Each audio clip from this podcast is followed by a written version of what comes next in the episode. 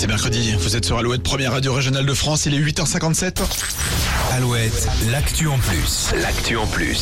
Alors on connaît le gentleman cambrioleur, Arsène Lupin. Vous allez découvrir maintenant avec Julie le cambrioleur loser. Oui, ils sont assez nombreux en France et pourraient créer Ah. un club. Direction Montpellier où les policiers ont été alertés par le système d'alarme d'une maison de quartier. Le bâtiment a été fouillé, mais il n'a pas fallu longtemps aux gendarmes pour interpeller le suspect puisque ce dernier s'est caché dans un tapis. Genre, il Oui, s'est enroulé comme ça. dedans. Il s'est en- et oui, il s'est enroulé dedans t- tel une saucisse dans sa galette.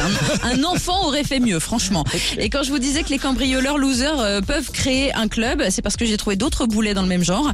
À Tourcoing, un cambrioleur s'est caché dans les toilettes du domicile qu'il visitait. À Toulouse, deux voleurs se sont planqués derrière des caddies. Ah oui, Je rappelle qu'ils sont ajourés. Et mes chouchous sont bretons. Eux, ils ont caché leur butin le temps de semer les policiers. Mhm. Quelques heures plus tard, ils reviennent pour récupérer leur trésor, sauf qu'ils l'avaient caché dans un bâtiment de gendarmerie. Voilà. Ah, Autant dire que l'accueil a été chaleureux. Mais tu- ah ouais, bah, directement en casse-prison. Allez hop. Ils sont malins. L'actu en plus à retrouver sur euh, Restez avec nous.